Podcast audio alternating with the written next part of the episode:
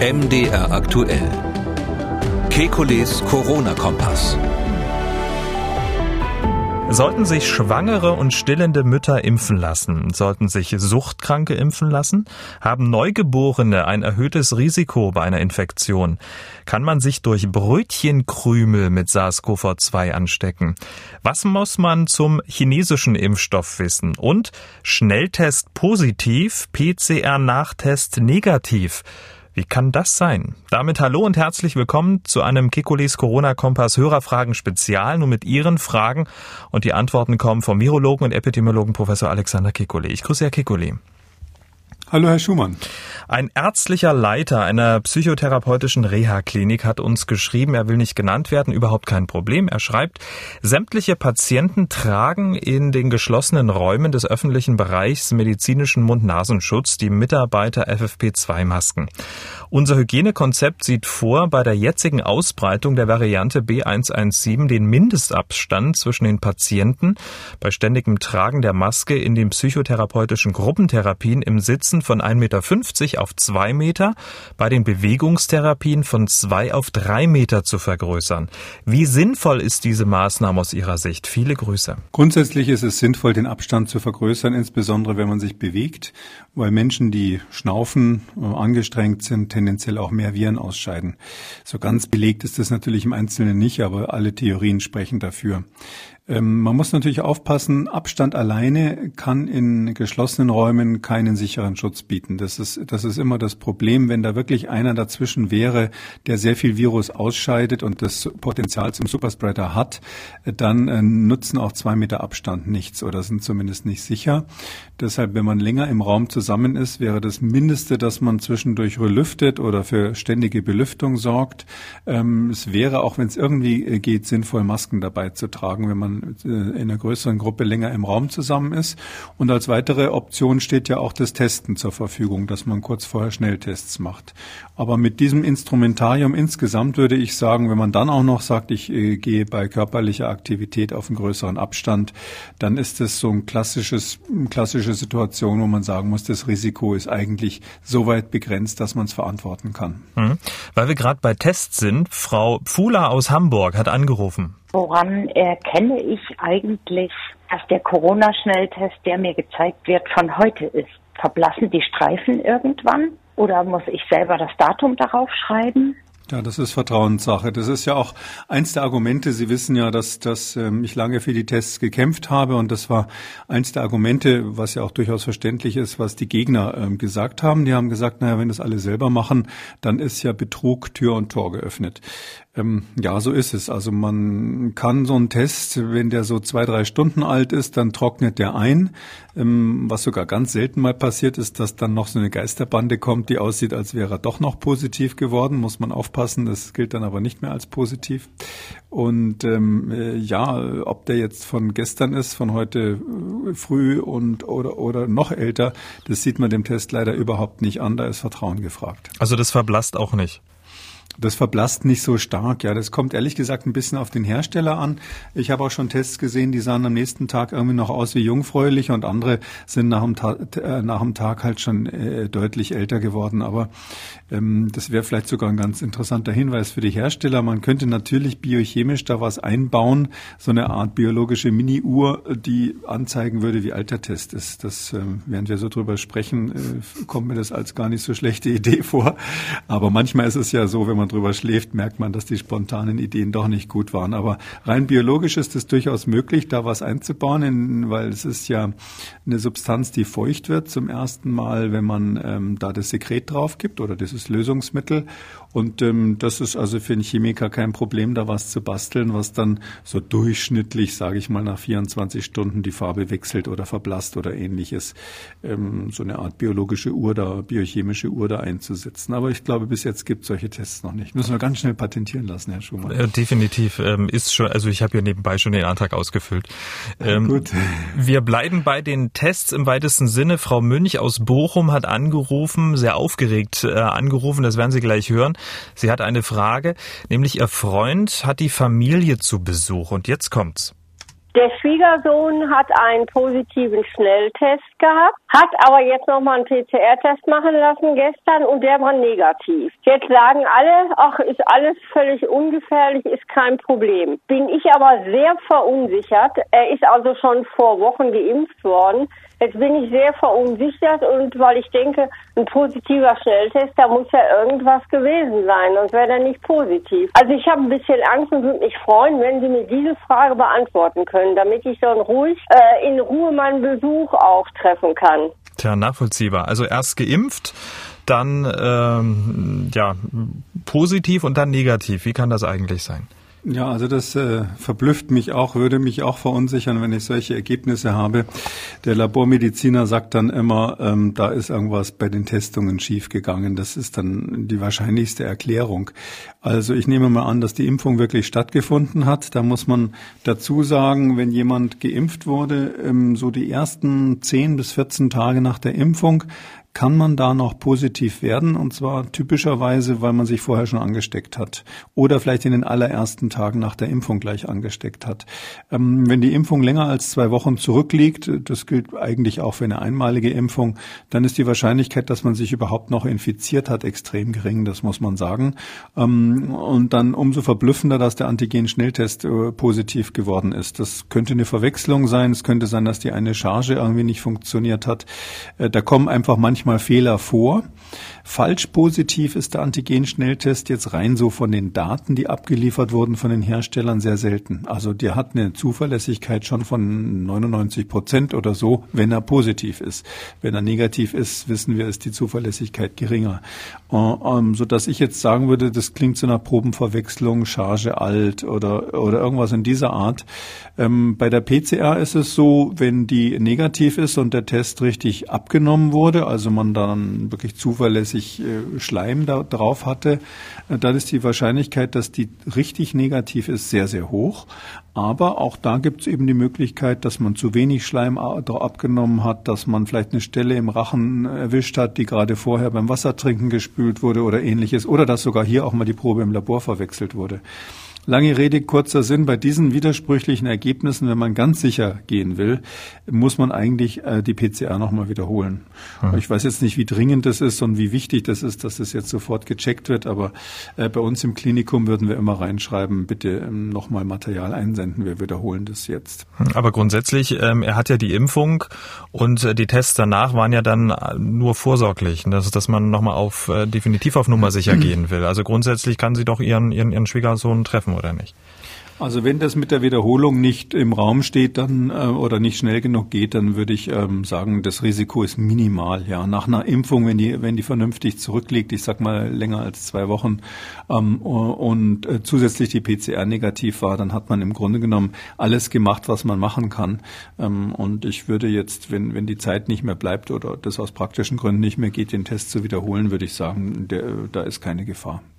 Bleiben wir mal bei irreführenden Testergebnissen, allerdings jetzt hier in wirklich in etwas größerem Stil. Diese verunsicherte Dame hat angerufen, sie berichtet davon, dass an der Schule ihres Sohnes, ein Gymnasium mit über 900 Schülerinnen und Schülern am vergangenen Wochenende Schnelltests durchgeführt wurden, damit am Montag eben nur negative Schüler zur Schule gehen können. 157 Tests wurden durchgeführt, davon waren, und jetzt kommt's, 28 im Schnelltest positiv und diese 28 28 wurden mit PCR nachgetestet. Ergebnis, alle 28 waren plötzlich negativ. Und sie schildert weiter.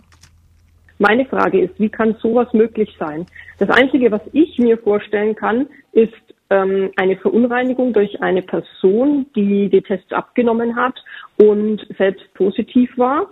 Das wäre natürlich eine sehr schlechte Möglichkeit, weil sie eventuell Personen, die sie getestet hat, jetzt infiziert hat, die jetzt aber als gesund herumlaufen. Und äh, ich würde auch gerne von Herrn Professor Kekulé wissen, ob es die Möglichkeit gibt, dass eine Charge von den Tests in irgendeiner Weise sozusagen ähm, ja da defekt sein könnte und sowas bewirken könnte. Ich bin eigentlich relativ gut informiert, habe sowas aber überhaupt noch nicht gehört und die Tests sind ja wirklich schon wirklich sehr lange auf dem Weg. Es hat aber die komplette Elternschaft natürlich verunsichert. Und dazu kommt noch, dass das Gesundheitsamt ähm, leider auch mitgeteilt hat, was meiner Ansicht nach wirklich falsch ist, äh, dass sie sich als Ursache vorstellen könnten, ähm, dass es durch irgendwas zu essen oder zu trinken, was die Kinder vorher gegessen oder getrunken hat, zustande kommen sollte, dass die dann positiv waren, die Tests. Das geht äh, nicht, da bin ich äh, mir ganz sicher. Und der zweite Grund, ähm, äh, der noch genannt wurde, war, dass es äh, Kreuzreaktionen mit den gängigen, schon lange bei uns üblichen Coronaviren gibt und das ist meiner Ansicht nach auch keinesfalls möglich. Tja, unfassbar, oder? Also erst im Schnelltest ja. 28 positiv und PCR nachgetestet negativ. Was wäre Ihre Erklärung? Tja, also das ist auch wieder sowas, solche Ereignisse werden wir wahrscheinlich öfters haben, wenn diese Tests jetzt im großen Stil in der Breite eingesetzt werden. Ähm, Nochmal bei den, wir sprechen ja von Sensitivität und Spezifität. Die Sensitivität, also die Empfindlichkeit dieser Schnelltests, die ist also manchmal nicht so berauschend. Das heißt also, man übersieht manchmal jemanden, der ganz am Anfang der Erkrankung Erkrankung ist oder im weiter fortgeschrittenen Stadium. Äh, da ist ja so die, die Marke, die so verlangt wird, dass mindestens 80 Prozent der Positiven erwischt werden von den Schnelltests. Also daher, ähm, wenn man außerhalb des maximalen Krankheitsgeschehens liegt, können die schon mal falsch negativ sein. Falsch positiv ist extrem selten, wenn man sich die Daten der, der Hersteller anschaut und das ist ja auch in vielen kleinen Studien überprüft worden. Ähm, deshalb würde ich sagen, am ehesten, wenn das jetzt hier in so einem riesigen, im großen Stil wirklich äh, schiefgegangen ist, ist das, was mit der Charge nicht gestimmt hat. Das ist tatsächlich das Naheliegende. Also ähm, was, äh, dass jetzt alle irgendwas getrunken haben, was zu einem falsch positiven Ergebnis des Tests geführt hat, das davon habe ich absolut noch nie gehört. Das wäre mal eine interessante Limo, die man da, die man da sich genauer anschauen müsste. Vielleicht kann man das sogar rekapitulieren, was die Kinder da vorher wirklich gemacht haben. Äh, unsere Empfehlung hier ist ja aus verschiedenen Gründen vor den Schnelltesten sowieso eine halbe Stunde nichts zu essen und nichts zu trinken, auch wenn das äh, meines Wissens nicht im Beipackzettel steht, zumindest nicht immer. Äh, und ähm, dann die dann die Idee, äh, dass da ähm, irgendwelche zirkulierenden ähm, Coronaviren das falsch positive Signal gegeben haben. Also das ist ja das super die super naheliegende Störung, mit der sich jeder Hersteller als allererstes auseinandersetzen muss, weil wir ja wissen, dass äh, insbesondere in der Winterzeit ähm, mindestens mindestens zwei Typen von anderen Coronaviren. Es gibt insgesamt vier, aber zwei sind ähm, in Europa relativ häufig vertreten, gewesen in den letzten Jahren jedenfalls. Hm, und diese zwei Typen, die werden natürlich als allererstes oder alle vier werden eigentlich als allererstes mal geprüft, ob die ähm, hier eine falsche Reaktion ähm, machen. Ähm, ein Test, der gegen diese Nagelprobe nicht besteht, der diese Probe nicht besteht, der würde ja überhaupt nicht zugelassen werden oder der, der könnte sich auch selbst nicht zertifizieren. Ähm, und deshalb gehe ich davon aus, dass das eigentlich nicht sein kann, dass es da eine Kreuzreaktion gegeben hat. Ähm, ich finde immer, wenn man sowas so im privaten Bereich macht oder im schulischen Bereich, würde ich dafür plädieren, jetzt nicht so eine große Wissenschaft draus zu machen. Also wenn man irgendwo einen befreundeten Virologen in der Stadt hat, kann man den ja mal drauf ansetzen, der kann dann den Doktoranden drauf ansetzen, es wird vielleicht eine nette kleine Studie, aber so für Do-it-yourself-Betrieb würde ich da einfach pragmatisch sagen, andere Charge nehmen, nochmal machen, dann wird sich das schon, ähm, wird sich schon klären, was da los ist. Und wenn sich äh, so ein skurriles Ergebnis an der gleichen Schule nochmal wiederholt, dann bin ich ganz sicher, dass die lokalen Virologen äh, an der Uni Interesse an so einem Fall haben, weil ähm, natürlich, wenn das äh, ein systematischer Fehler ist, also wenn das ein Fehler ist, der wirklich woanders auch mal vorkommen könnte, dann muss man das natürlich auch publizieren. Hm. Also jetzt der einfachste Tipp, das Ganze nochmal durchziehen, obwohl das natürlich jetzt auch wieder ein Einfach Riesenaufwand ist. Ne? machen, das ist ja wahnsinnig blöd, ja, aber was soll man sagen? Das ist, ich würde das mit einer anderen Charge einfach nochmal wiederholen und bin ziemlich sicher, dass nicht nochmal so was Skurriles dabei rauskommt. Ähm, das ist ja hier offensichtlich erstmal selbst gemacht worden, auch wenn das Gesundheitsamt jetzt in dem Fall angeblich äh, da so zwei Empfehlungen oder zwei Interpretationen gegeben hat, die jetzt nicht so naheliegend sind ähm, würde ich trotzdem vielleicht bei der Wiederholung mal jemand vom Gesundheitsamt mit, mit, mit einbeziehen oder, oder einen Arzt, einen Laborarzt mit einbeziehen, jemanden, der das professionell dann auch ein bisschen überwacht, dass man wirklich hinterher sicher ist, dass man nicht irgendeine Kleinigkeit falsch gemacht hat. Hm, jetzt hat diese Dame uns auch noch, ähm, das habe ich jetzt gar nicht mit dazu, um jetzt nicht ähm, zu sehr ähm, auf eine Firma jetzt einhacken zu wollen, auch noch den Namen dieser Firma genannt. Will ich jetzt gar nicht nennen, aber gibt es sozusagen unter Experten äh, so ein Ranking irgendwie das sind die Premium-Schnelltests und das sind die, die, naja gut, die nehmen wir halt, wenn sie da sind? Hm, tja, also so ein richtig offizielles Ranking gibt's nicht und Sie deuten es schon an, das ist wahnsinnig schwierig, wenn man da ähm, sich für oder gegen eine Firma ausspricht. Aber ich kann vielleicht Folgendes sagen, es wurden ja mehrere Studien schon gemacht, wo verschiedene Schnelltests miteinander verglichen wurden. Schon letztes Jahr, also die ersten Studien sind hm, so aus dem April, Mai letzten Jahres. Dann im Sommer wurde ziemlich viel gemacht und im letzten, letzten Herbst wurden auch Tests gemacht mit den, mit den äh, Untersuchungen, mit den Schnelltests, die dann äh, in Deutschland auf den Markt kamen.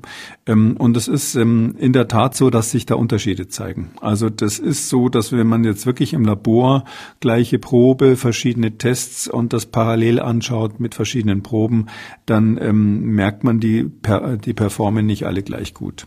Und ja, was soll ich sagen? Also daher hat natürlich jeder Virologe so seinen Lieblingstest, den er normalerweise zum Einsatz bringt. Das Spektrum ist inzwischen noch stärker verbreitet, dadurch, dass ja jetzt diese Gurgel-Spuckteste ähm, auch auf dem Markt sind. Ähm, und ähm, da muss ich zugeben, mit denen habe ich es noch gar nicht so im Vergleich gesehen. Ich kenne die ersten Studien aus Österreich, da kamen ja die sogenannten Gurgelteste, wenn man so will, her. Da wurde dann das verglichen mit dem BD Biosense-Test zum Beispiel, der ja von Roche vertrieben wird. Äh, und da haben sich die Google-Tests ähm, ähnlich gut geschlagen wie der Test, der da Nasen-Rachenabstrich macht.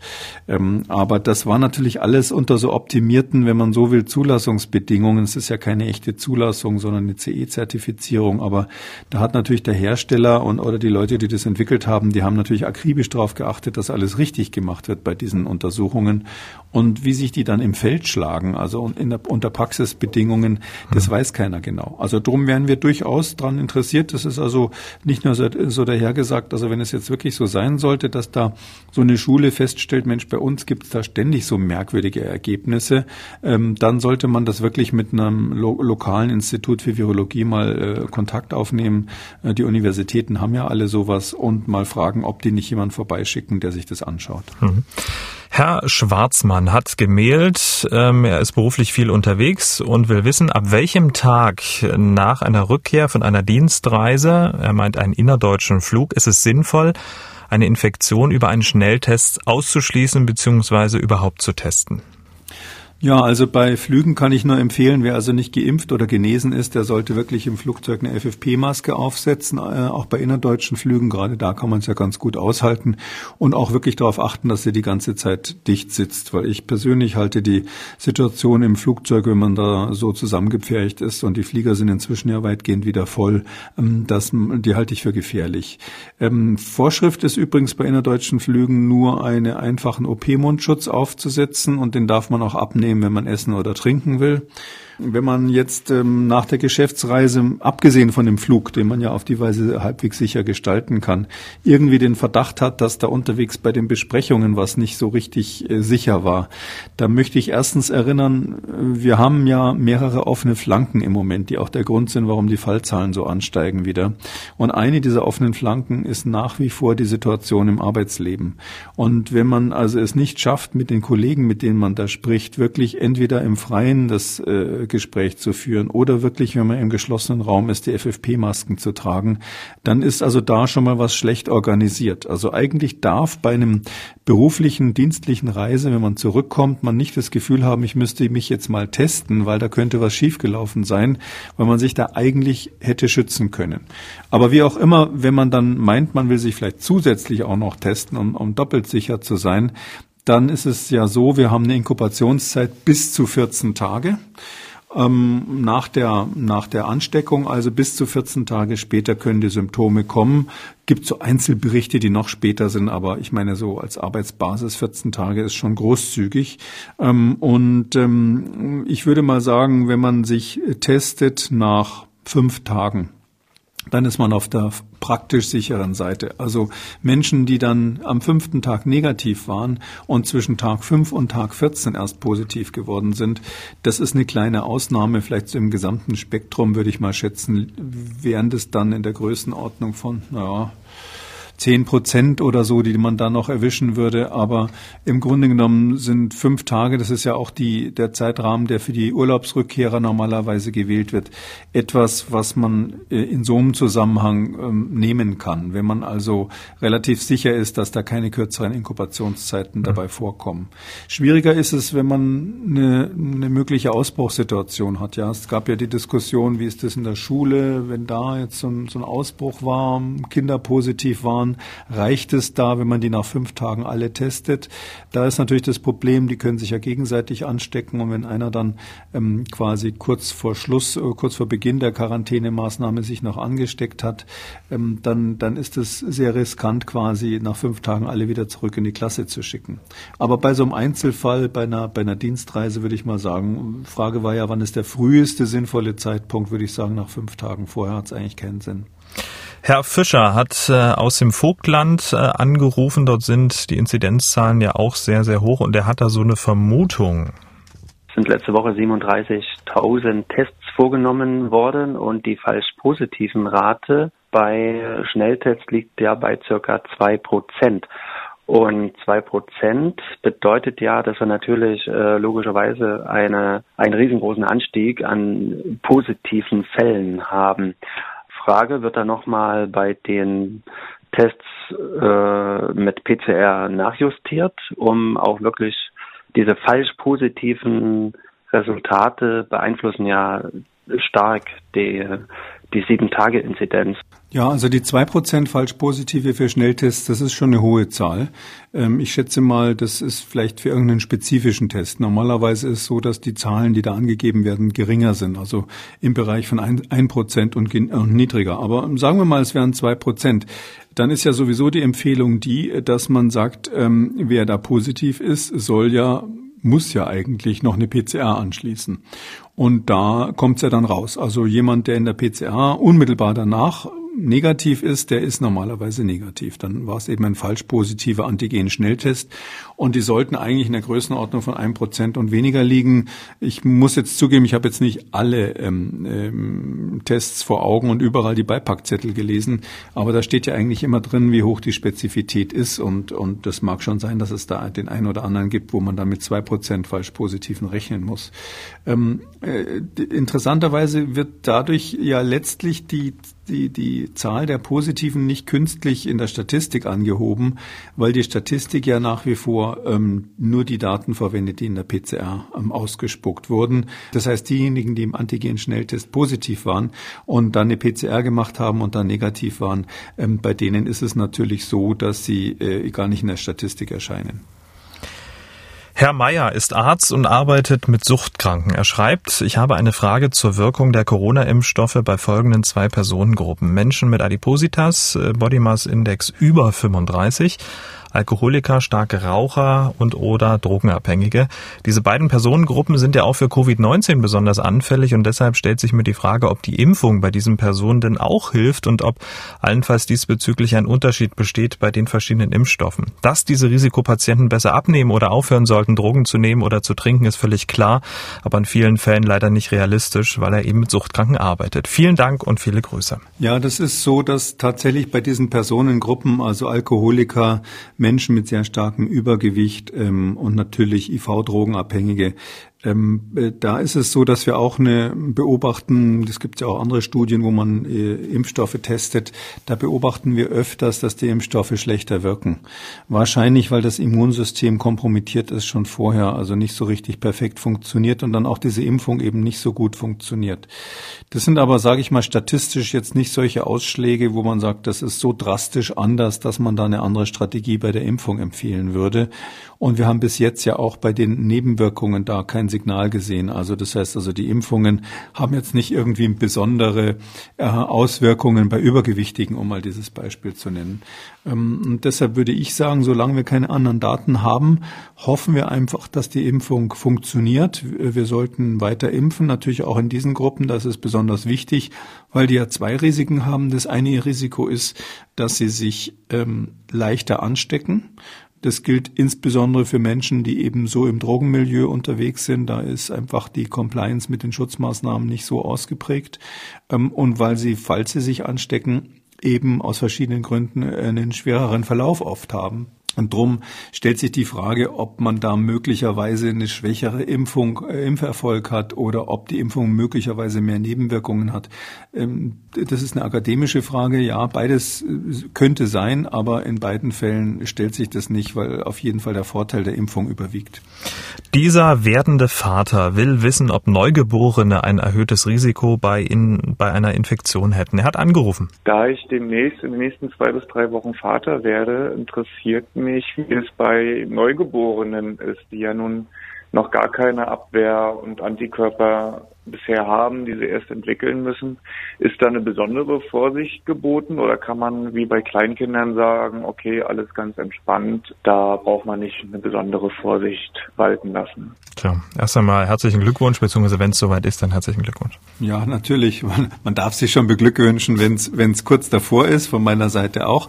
Ich äh, finde auch immer jetzt gerade wegen, während Covid dürfen äh, wir uns nicht verrückt machen lassen, dass man jetzt so positive Familienereignisse dann quasi nicht nicht mehr genießen kann, äh, bloß weil diese Pandemie uns hier alle nervt. Ähm, das muss man dann irgendwie auch ein Stück weit ausblenden.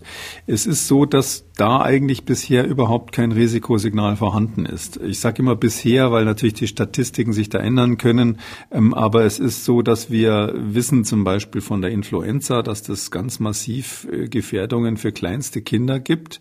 Ähm, und ähm, bei Covid ist es so, wir haben bei den Neugeborenen bisher überhaupt keinen Hinweis darauf, dass es da Gefahren gibt. Gefährdet sind Mütter äh, während der Schwangerschaft und zwar natürlich insbesondere im letzten Drittel der Schwangerschaft. Da haben die ja sowieso so eine Art automatischen Diabetes, eine Art eingebaute Zuckerkrankheit, weil der Körper halt dafür sorgt, dass auf keinen Fall ähm, äh, der, der Fötus irgendwie Mangelerscheinungen bekommt. Und sie sind bekanntlich auch sozusagen biologisch gesehen übergewichtig in dieser Zeit. Und deshalb passen sie natürlich hervorragend ins Risikomuster für Covid-19. Und so ist es auch tatsächlich. Also Schwangere, die Covid-19 kriegen, die haben ein statistisch deutlich erhöhtes Risiko, auf der Intensivstation zu landen. Darum würde ich immer sagen, die Mutter muss man schützen, aber sobald ähm, das Kind dann da ist und die Lage sich stabilisiert hat äh, nach der Geburt, ähm, ist es jetzt nicht so, dass man für das Kind einen besonderen Schutz bräuchte in der Weise, wie man das für Hochaltrige braucht. Dieser Vater fragt für seine Tochter, und zwar eine stillende Mutter. Seine Tochter wurde vom Arzt, äh, seiner Tochter wurde vom Arzt abgeraten, sich impfen zu lassen. Hör mal rein. Ich bin da ein bisschen irritiert, weil ich die Hintergründe nicht ganz verstehe. Also offensichtlich gibt es da ja keine Daten zu und deshalb rät man ab. Aber gibt es da eine reale Gefahr? Gibt es irgendwelche Impfungen, die für stillende Mütter nicht empfohlen werden, weil es dann für die Babys gefährlich sein könnte? Und vor allen Dingen, welches theoretische Risiko soll denn da bestehen? Was könnte da über die Muttermilch übertragen werden, dass das Kind in Gefahr geräte? Ja, also der Impfstoff ähm, kommt ähm, nicht in die Muttermilch, soweit wir das sehen. Also die Impfstoffe, die jetzt zugelassen sind. Ähm, es laufen auch gerade Studien, wo man stillende Mütter und auch Schwangere übrigens äh, geimpft hat, um mal zu sehen, wie es da aussieht. Die Ergebnisse liegen in der Tat noch nicht vor, so dass wir es noch nicht statistisch beantworten können. Aber ähm, eigentlich ist es so, dass die Gesundheitsbehörden, ich weiß nicht genau, was es Robert Koch empfiehlt, aber die äh, amerikanische Gesundheitsbehörde, die eigentlich gerade solche Fragen immer extrem gründlich äh, prüft, die CDC, ähm, die sagen, ähm, wenn also die stillende Mutter ein Risiko hat, ich sag mal, zum Beispiel in der Kita arbeitet oder im Krankenhaus oder wenn in der Familie noch jemand wohnt, der hochaltrig ist und deshalb besonders gefährdet ist oder ähnliches. Also wenn man sozusagen gute Gründe hat zu impfen, dann sagen die, soll man die Impfung machen. Auch wenn die äh, Risikodaten noch nicht auf dem Tisch liegen. Aus genau den Gründen, die der Hörer da gesagt hat, wir, wir, äh, wir haben eben eigentlich kein biologisches Modell, was erklären würde, warum sowas gefährlich sein soll. Das ist ja kein replizierendes Virus. Ja, das ist ein bisschen, ein bisschen RNA mit, mit äh, Lipidhülle außenrum oder eben äh, ein, ein kaputtes Adenovirus, ähm, wo, wo, wo was drinnen ist, was eigentlich zum SARS-CoV-2 gehört. Ähm, sowas vermehrt sich nicht irgendwie und geht auch nicht ähm, irgendwie in die Muttermilch über. Ähm, und wenn es übergehen würde, dann würde der Säugling ja das in dem Fall erstmal in den Magen bekommen. Ähm, das würde selbst bei einem Säuglingsmagen, der natürlich noch nicht so Verdauungsleistungen hat wie ein Erwachsener, würde das eigentlich äh, überhaupt nirgendwo sinnvoll ankommen. Das wäre dann kaputt, äh, spätestens im Darm. Und äh, deshalb ähm, haben wir hier keine, keine, auch kein anderes Beispiel von anderen Impfungen in dieser, also von anderen Totimpfungen, wo wir wissen, dass das eine Rolle spielt für die, für stillende Mütter. Ähm, was, was es natürlich schon gibt, ist Impfstoffe, mal so ganz theoretisch, die ähm, äh, Lebendimpfungen sind. Also wir nennen die abgeschwächte Lebendimpfstoffe oder attenuierte Lebendimpfstoffe. Im Kindesalter ist das ja Masern, Mumps, Röteln. Das sind also durchaus ähm, ähm, Impfstoffe, wo also Viren drin sind, die zwar in dem Sinn keine Krankheit machen, die sich aber ein bisschen vermehren können nach der Impfung. Da wird abgeraten davon, solche Impfstoffe zum Beispiel bei Schwangeren zu verabreichen. Obwohl auch da die Datenlage, sage ich mal, wackelig ist. Also es ist jetzt nicht so, dass man da knallharte Schädigungen gesehen hat, aber man ist da einfach vorsichtig, weil man weiß, das ist ein Virus, was sich im Prinzip vermehren kann. Aber hier bei den äh, SARS-CoV-2-Impfstoffen ist es ja so, dass wir so eine Situation nicht haben. Das sind, ähm, ist quasi tote Materie, die da verabreicht wird. Und deshalb äh, sage ich immer, wenn man eine Indikation hat, wenn, was weiß ich, ein schwer ein älterer mit zu Hause ist, wenn man in der Kita arbeitet oder ähnliches, oder wenn man einfach sagt, Mensch, ich habe zwei Kinder, die gehen in die Kita und in die Grundschule, das kann ich ja letztlich nicht verhindern, dass die was nach Hause schleppen, dann meine ich, sollte man auch eine stillende Mutter impfen. Okay, das war die Antwort ähm, auf die Frage zur stillenden Mutter. Ist es dieselbe ähm, für eine werdende Mutter? Ich würde bei der äh, werdenden Mutter, also bei, für Schwangere, würde ich die Latte etwas höher hängen. Ähm, da ist es natürlich so, ähm, dass wenn man da jetzt irgendetwas übersieht in den Studien, das sind ja alles nur vorläufig zugelassene, also, also per Notfallzulassung zugelassene Impfstoffe, äh, wo jetzt die Daten so nach und nach eintrudeln. Wir haben es ja gerade bei AstraZeneca gesehen, dass da äh, Fragezeichen an irgendwelchen möglichen Nebenwirkungen dran sind.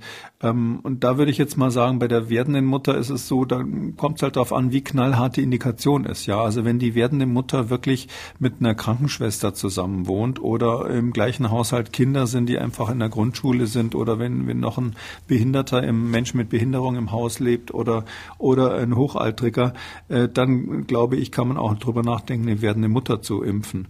Ähm, da würde ich jetzt mal schon sagen, in dieser Situation sollte man mit dem Arzt dann auch äh, durchaus absprechen, welchen Impfstoff man dann nimmt, weil da würde ich dann schon, sage ich mal, ohne Werbung für das eine oder andere machen zu wollen, auf die Seite gehen, wo ich wirklich die sichersten Impfstoffe, die zur Verfügung stehen, gegen Covid äh, verwenden würde. Eine Dame hat uns gemailt, sie möchte nicht, dass wir ihren Namen nennen. Sie schreibt nur, mein Bruder lebt zurzeit mit seiner Familie in Shanghai. Er hatte oder er hätte jetzt die Möglichkeit, sich mit dem chinesischen Impfstoff ähm, impfen zu lassen. Mein Bruder ist Asthmatiker.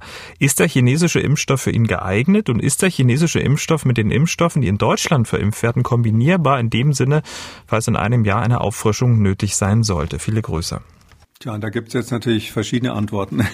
Also es ist so, erstens, es gibt verschiedene chinesische Impfstoffe. Äh, ich nehme mal an, dass hier gemeint ist ähm, der, äh, die inaktivierte Virusvakzine. Das ist so die, die häufigste von Sinovac. Ähm, gibt ja CanSino Pharma in, in China und Sinovac. Sinovac ist, glaube ich, die größere Firma und, und die haben aber alle miteinander inzwischen mehrere Impfstoffe in der Pipeline auch schon zugelassen. Da sind Vektorimpfstoffe dabei und ähm, da sind aber die, die Impfstoffe der ersten Stunde, die man meistens meint, die auch zum Beispiel in Brasilien getestet wurden äh, von Sinovac und die auch in den Vereinigten Arabischen Emiraten schon länger eingesetzt werden. Ähm, das ist der Impfstoff, wo quasi ein Virus ähm, abgetötet wurde, wenn man das so sagen darf, inaktiviert wurde und das inaktivierte Virus dann zusammen mit einem Wirkverstärker, ähm, einem Adjuvans äh, verabreicht wird. Ähm, ja, da ist es so, äh, diese Impfstoffe, die Daten sehen nicht schlecht aus, ja. Also da gab es Widersprüche bei den Veröffentlichungen, als die ihre Daten für Südamerika veröffentlicht haben, für Brasilien. Da standen da plötzlich bisschen andere Sachen drinnen als für die Vereinigten Arabischen Emirate. Aber ich würde unterm Strich sagen, eine irgendwie vernünftige Wirksamkeit, ähm, besser als gar nichts sozusagen, haben die höchstwahrscheinlich. Ähm, es ist einfach so praktisch gesehen, muss man sich das so vorstellen, es gibt Viren, die sind schwierige Kandidaten bei der Impfung und es gibt welche, die sind nicht so schwierig. Also schwierig ist zum Beispiel natürlich das HIV, das ist bekannt, oder auch das Hepatitis C-Virus, äh, ganz zäher Bursche, da einen vernünftigen Impfstoff herzubekommen. Und ein, und ein ähm, einfacher Kandidat war zum Beispiel das Pockenvirus. Darum haben wir das so, so, so, so toll ausgelöscht. Das gibt's ja seit 1980 nicht mehr auf der Erde. Und ähm, dieses SARS-CoV-2 scheint zumindest mal im ersten Ansatz kein schwieriger Kandidat zu sein. Das heißt, deshalb funktionieren die ganzen Impfstoffe alle auf Anhieb. Ja, also ähm, ohne viel Hightech. Ähm, die sind von der Entwicklung her Hightech, aber ohne da lang rumzuprobieren. Der erste Schuss hat ja eigentlich immer überall gesessen. Und letztlich ist es deshalb sehr wahrscheinlich, dass auch diese simplen chinesischen Impfstoffe, dass die eine Wirksamkeit haben. Ich würde mal schätzen, auf jeden Fall über 50 Prozent. Vielleicht geht's Richtung 60. Und das bezieht sich ja immer erstmal auf die Krankheit, also dass die überhaupt Krankheiten verhindern, manifeste Krankheiten. Wenn man dann bei solchen Studien genauer untersucht, ja, verhindern sie denn auch ähm, Krankenhauseinweisungen, so die nächste Stufe, also schwere Verläufe, merkt man meist, meistens, dass die Schutzwirkung noch besser ist. Und wenn man dann irgendwann mal ausrechnen kann, das geht natürlich erst nach einer Weile, wie viele Todesfälle sind wirklich verhindert worden, dann ist meistens die Zahl noch günstiger. So dass man sagen muss, wenn ich jetzt da irgendwo in Südostasien sitze, da gibt es einen Impfstoff, der gerade zur Verfügung steht. Ähm, ähm, das ist ja sozusagen kein Wünsch dir was Spiel, da muss man halt nehmen, was es gibt. Und da würde ich sagen, erstens, ja, würde ich sofort nehmen.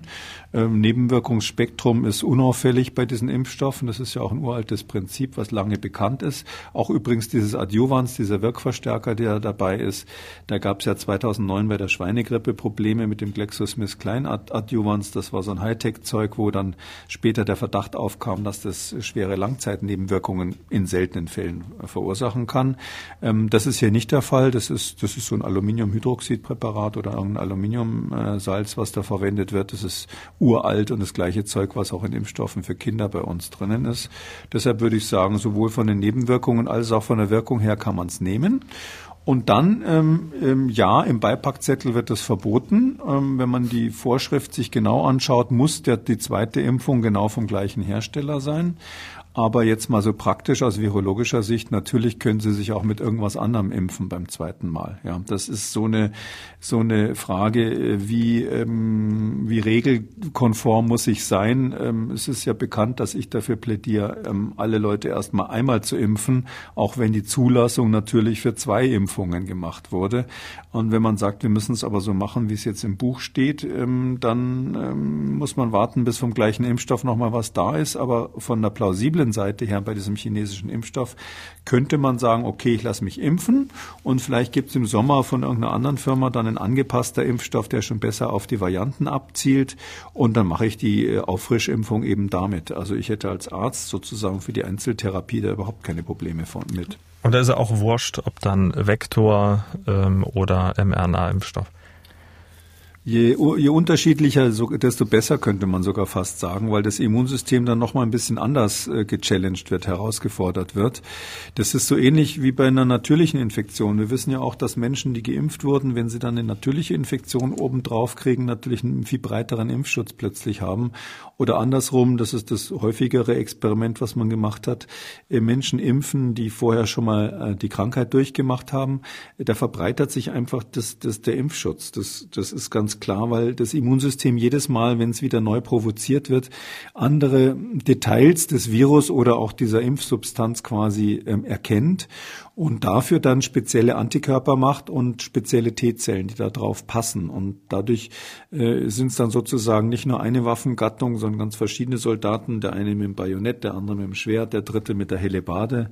Sie merken schon, ich bin eher so im 30-jährigen Krieg, aber jedenfalls so äh, ganz verschiedene Instrumente sind es dann plötzlich, mit denen äh, man jetzt den Gegner hier beziehen, äh, be bekriegen kann. Und ähm, das ist eigentlich nur gut. Und wenn Sie zweimal exakt mit der gleichen Substanz impfen, dann ist jetzt rein theoretisch zumindest äh, das Spektrum der Antikörper und ähm, T-Zellen, die sich da bilden, nicht so breit. Frau Effing hat gemailt, meine Nachbarin über mir ist ähm, nicht davon abzubringen, ihre Decken auf ihrem Balkon, der sich genau über dem meinigen befindet, auszuschütteln. Sie ist der Meinung, dass es sich ja nur um Krümel handelt. Ich frage mich jetzt, ob es auch aus hygienischen Gründen, also wegen Corona, unterlassen werden sollte, Krümel, die sich ja an der Hand und oder dem Mund befunden haben, in die Nachbarschaft zu verteilen. Wenn ich es richtig verstanden habe, dann schüttelt die die Decke nach dem Essen aus, also um Essenskrümel loszuwerden. Viele Grüße, Frau Effing. Ja, also das ist jetzt, hat ja viele Aspekte. Also erstens mal man durch irgendwelche Krümel, die da durch die Luft fliegen, das müsste schon echt blöd laufen, äh, dass man die Krümel dann aufsammelt und verspeist. Hm, ich schätze, so leer wird der Kühlschrank unserer Hörerin nicht sein, dass sie also dazu greift, so dass ich jetzt nicht davon ausgehe, dass diese Krümel als solches ein Infektionsrisiko dastehen. Das kann man eigentlich nicht sagen. Ähm, was ich jetzt persönlich finde, das ist jetzt nicht so virologisch, aber naja, wenn man sein Leben lang so Mikrobiologie gemacht hat, wird man vielleicht so ein bisschen Etepetete. Also ich finde, man schüttelt seine Decke nicht so aus, äh, egal was da drauf ist, dass die, dass die Brösel dann auf dem Balkon da drunter fliegen. Also da muss es ja wohl irgendein anderes Fenster geben, wo man das machen kann.